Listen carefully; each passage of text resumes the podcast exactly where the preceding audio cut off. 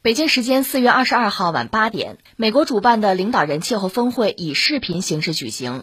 应美国总统拜登邀请，国家主席习近平二十二号在北京以视频方式出席峰会，并发表重要讲话。法新社表示，此次视频会议也是自拜登就任美国总统以来，中美两国领导人的首次会晤。与特朗普不同，拜登已将气候问题列为优先任务。此次峰会意在纪念华盛顿重返应对气候变化问题的前线，而没有中美的参与，在气候变化问题上找到全球解决方案就不可能实现。拜登在峰会开幕式发言中正式宣布了扩大美国政府的减排承诺。他表示，到二零三零年，将美国的温室气体排放量较二零零五年减少百分之五十到百分之五十二，到二零五零年实现净零排放目标。对此，《华尔街日报》指出，从小布什政府退出京都协议书到特朗普政府退出巴黎协定，美国在气候问题上反反复复，让很多国家都怀疑其所做出的承诺。CNN 指出，尽管这些目标是其重返巴黎协定的一部分，但他们不具有约束力，并且拜登政府还没有就美国将如何实现这些目标推出具体计划。四月二十二号，这个美国人组织的全球峰会算是开了，是吧？大家都很给面子，开了。而且如我们期待的，最后由拜登政府公布了美国人的这个目标。当然，这个目标之前美国媒体也有猜测或者炒作吧。现在看来，就是是真的。一个是二零三零，它有一个就是压碳排放的一个指标，关键是它二零五零就要达到这个，其实就是碳中和吧。我们姑且这么说吧。但是拜登这个态度呢，就美国自身的媒体是有一些质疑的。说到底就一句话，就是你说了半天，你能不能做到？能不能做到呢？其实是两个问题。一个问题呢，就是美国政治体制带来的。你看，特朗普在台上的时候，巴黎气候协定我都退出了。如果说这四年啊，不是拜登还是特朗普，那肯定还是之前的这个态度。但是因为拜登上台呢，就重返巴黎气候协定，那我们就得问：四年之后是谁当总统啊？如果是特朗普卷土重来呢，或者说有什么秉持特朗普主义的，是不是再退出啊？你有谱没谱？这是一个问题。还有一个问题，就算你下定决心，你美国人能不能做到？那是意味着巨大的投入、巨大的改变，其实意味着巨大的调整和牺牲的。你像这个习近平主席，他在这个视频讲话里也谈到说，中国承诺的时间表是远远短于发达国家的，这是需要艰苦的努力的。确实，中国人呢达自己的标是需要艰苦的努力，美国人也不例外啊，这天上不会掉馅饼嘛。所以说到底，呃，应该是啊，一个国家嘛，一个大国嘛，言必信，行必果。对中国是如此，对美国人也应该如此。之前我们就关注过哈，这气候问题特别有意思。一个是几乎在同一时间，就是美国的气候特使克里到中国，他到上海嘛，和中国的气候特使就谢振华见面。最后，双方还有一个宣言，就达成了一些共识吧。另一方面呢，中国的国家主席和德法两国的元首也有视频的交流，主要谈的也是环境问题，也是气候问题，啊，双核运行。所以可见呢，第一个，气候问题是全球都高度关注的一个问题，是主要大国、主要经济体高度关注的一个问题。另外呢，这个问题要解决啊，哪怕是局部的解决，确实需要大国之间相互的配合、协调吧。那第三，我们看到中国在这个问题上和欧洲和美国确实是有合作空间的。当然，说到这，我想起这个网上一句一句俗话，其实比较俗啊，说什么年轻人是呃讲是非，说成年人讲利益。这个就人来讲，我觉得确实很俗。那我这人就是有理想有追求，对吧？我不讲利益可以，也很让人尊敬。但是如果说经济体，如果说国家的话，确实还是要讲利益，讲得失。没有这个啊，做一些选择、做取舍，其实也就进退失据了。而今天呢，我们讲环境问题、气候问题，有几个关键的角色哈，确实中美欧，这是三个很关键的角色。你说人家俄罗斯不重要吗？当然很重要。我们以前分析过，俄罗斯也好，包括其他沙特什么的产油国也好，他们遇到的是另一类的问题。就是如果大家都在使用新能源，化石燃料用的就比较少，就依赖程度比较少，他们这油啊、气儿啊卖给谁去？当然现在没有问题，现在是一个过渡啊。但是从长远看，人类毕竟要过渡到新能源，这节能减排是一个全球的大趋势。而且三零六零，中国是叫做碳达峰、碳中和，这是我们全球最大的发展中国家，我们算给世界立了一个标杆大家跟我对标吧。那作为发达国家，比如欧美。把韩日啊，这说那中国到二零六零，我们得二零五零啊。那全球还有很多发展中国家、新兴经济体，哎，印度你怎么着？当然，印度现在确实顾不上，一天三十多万这个确诊，要了命了，是吧？另外像巴西是吧？像土耳其，你们怎么办呀？墨西哥，中国把标杆戳在这，大家对表吧。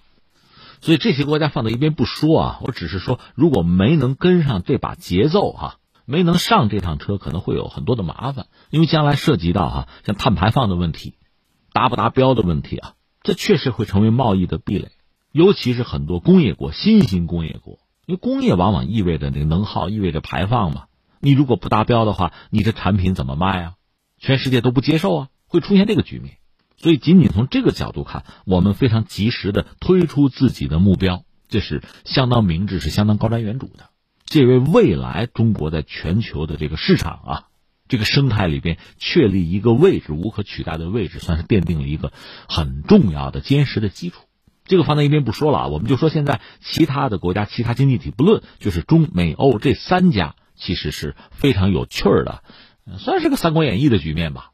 为什么这么说呢？你看啊，中国的国家主席和德法两国的元首通话，那么大家在气候问题上，当然要达成一定的共识。我觉得至少三件事吧，一个呢，各自要阐述自己的目标、自己的节奏，彼此之间呢，确实应该理解、啊支持、啊接受，这是一个。再有一个呢，确实涉及到，比如在这个资金啊、技术啊诸多领域能不能合作，这是一个。还有一个共同的一个想法呢，得把美国拉进来啊，因为特朗普退出巴黎气候协定，美国是全球最大的经济体啊，它本身的排放，你不管是论人均还是论这个历史上积累，它是最多的。你不把他拉进来，咱白折腾嘛。所以这是中国和欧洲很重要的一个共识。但是翻回来，你说中美之间有没有合作的空间？当然也很多嘛。呃，我觉得这是两个圈儿，一个圈儿呢就是中美两国之间啊，真是涉及到，就比如说很多绿色技术、绿色能源。我们不是多次讲吗？中国是一个制造业大国。你说太阳能电池板，就光伏电池，你绕得过去吗？你美国要搞这个东西，那恐怕还得买中国的。那你说这个风机啊、风电，就诸如此类的东西，最后你发现中国绕不过去，它是要合作的。另外就是说绿色金融，这有巨大的合作空间。另外，在全球范围内，如果真的有一个碳市场，呃，覆盖全球的碳市场，这个规则怎么定？刚才我们讲很多制造业国家，它那个制造业是高能耗、高排放，那不得有一套系统、有一套指标去衡量吗？这个谁说了算呀？那你让我中国没有话语权，那怎么可能啊？所以这个恐怕也得双方谈。这是我画了一个圈圈里就是中美两家啊。那如果画一个大一点的圈把欧洲也拉进来，就有意思了。中美之间涉及到欧洲，也还有很多共同的立场和利益在。你看，这我们就扯到了欧洲啊。说两句欧洲，欧盟吧。这个欧盟里边，英国已经走了二十七个国家吧，大多算是发达国家。当然说个儿都比较小。你就说到日本吧，日本很有意思。日本一直想脱亚入欧哈。如果日本真的是脱亚入欧，日本在欧盟里应该讲是。它国土面积比英国大啊，那么它的 GDP 也是最好的，那全球第三位嘛，比德法都强啊。所以如果日本真的是在欧洲国家里，在欧盟里边，那真算是个大国。可遗憾，它在亚洲旁边是中国，是吧？这个角色就很尴尬了。我是说，欧洲你看都是发达国家，但又都是小国。另外，欧洲有几个很关键的特点：一个发达嘛，它基本上靠第三产业，所以它的这个所谓碳达峰早已经过去了。有人讲，上个世纪七十年代它就达峰了，它排放其实很有限，它主要第三产业嘛。但另一方面呢，如果是有制造业相对比较高端，它不是很多，但德国做的不错，就说在全球的这个供应链、这个生态圈里边，它的位置相对是不错的。但是它又没有能源，干嘛非捏着鼻子跟俄罗斯搞那个北溪二号？它没办法，没有嘛。当然美国想掐掉。再就是整个欧洲吧，呃，离北边北极比较近，如果真的是北极冰山融化。全球气候变暖，海平面上升，其实欧洲是要倒霉的。所以这几个因素哈，你把它搅和在一块儿发酵一下，哈，共振一下，最后得出来什么结论？一个是欧洲人呢，确实他很在意环境问题，出于自身安全的考虑啊，能源依赖的考虑啊，维持自己在这个高端产业的垄断优势啊，当然也不排除有道义上的考量啊，这些因素都在里边，所以他对环境问题呢是很在意、很敏感，甚至很激进。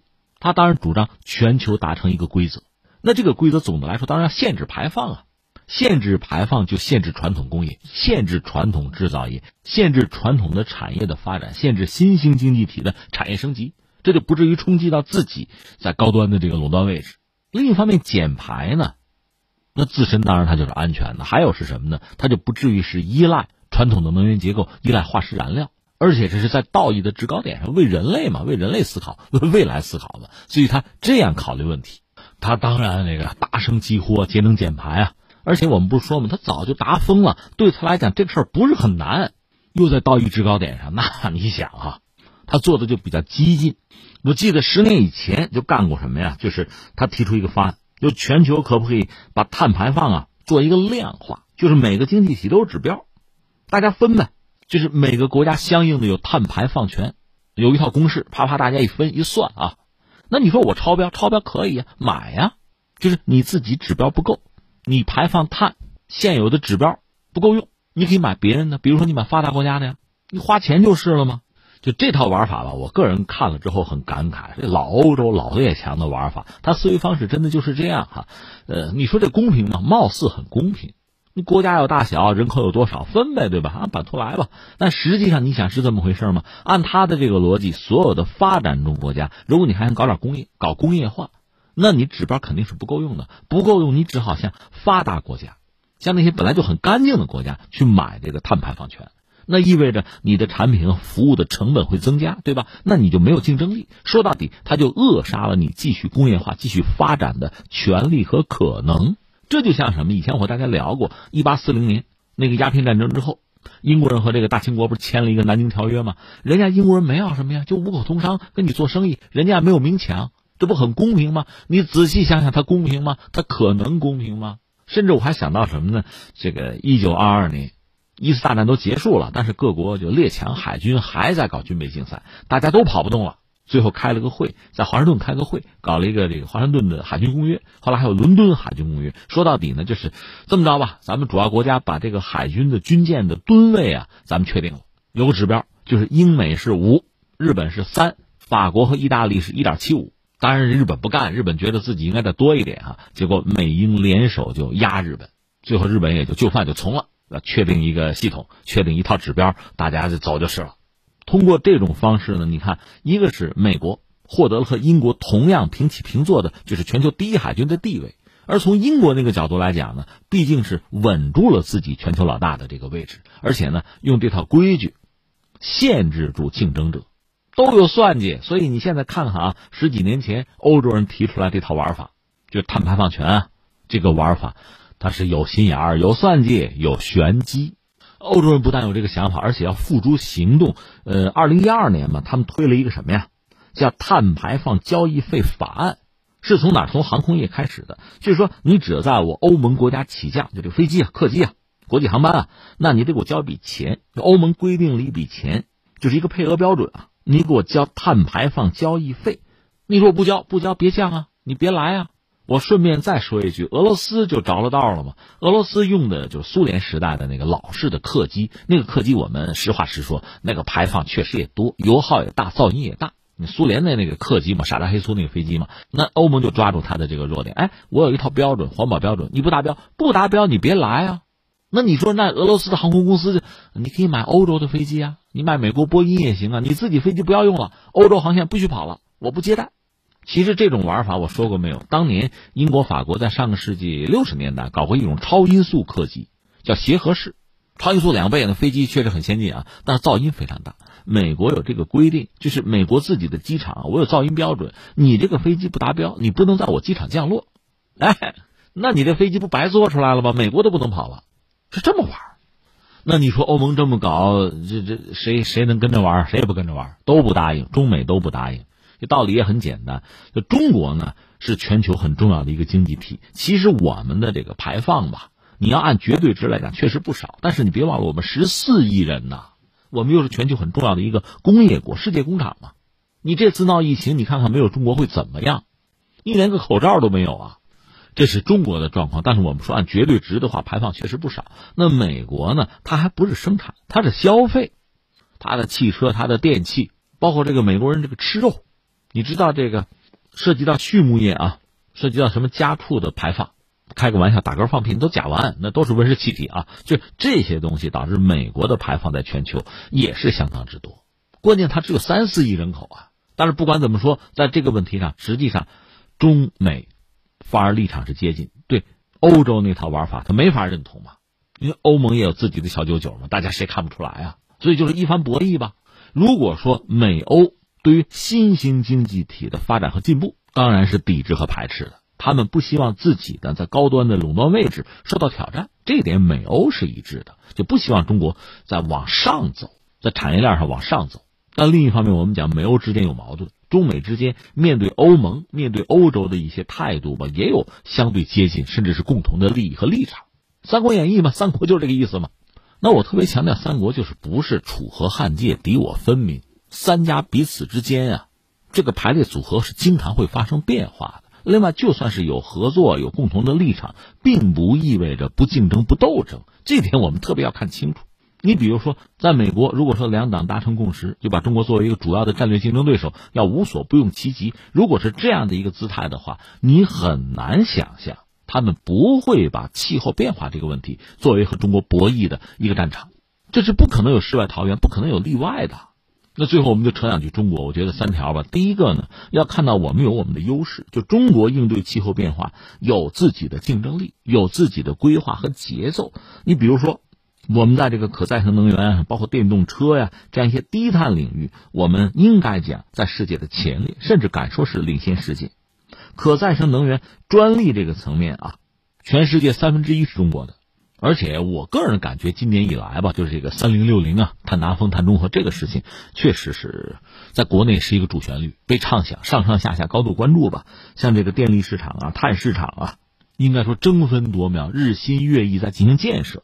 再一个，我想说什么呢？根据发达国家的经验吧，他们一般是人均 GDP 在两万到两万五左右叫达峰。碳达峰的时候呢，美国的人均碳排放是二十吨，相当多啊。那么欧盟和日本大概有十几吨，到不了二十有十几吨。那至于中国呢，我看到一些科学家的这个模型吧，预期哈，就中国所谓的达峰呢，大概人均是一万到一万五千美元左右的 GDP 啊。那达峰的时候排放是什么状况？不过人均七到八吨，我觉得这个已经是中国人对世界非常大的贡献了。目前我们人均 GDP 呢，呃，一万多，就美元一万多。如果每年增长百分之五到六吧，十四五末就是二零二五年，我们的人均 GDP 呢，大约可以达到一万五的水平。而我们目前规划的碳达峰的时间是二零三零，对吧？这有五年。如果特别乐观的讲，也许提前五年我们就能达峰，就是我们给自己还是留有余地。所以一般认为，我们国内学者就按目前的这个节奏啊，目前的这个速率往上走，政策推动到位。这个进程呢是可以如期到来，就是按照我们的规划，而且比发达国家做的要更好，来的更快，而且峰值也更低。有人说，那你比发达国家还晚十年嘛？最后所谓碳中和，中国定的时间是二零六零，你看美国这次二零五零，欧洲什么的都往前提，你还要晚十年啊？我觉得这十年我们可以这样理解，它恰恰是我们为我们的制造业争取的十年宝贵的，也很关键的时间。怎么利用好这十年？那才是我们需要认真考虑的。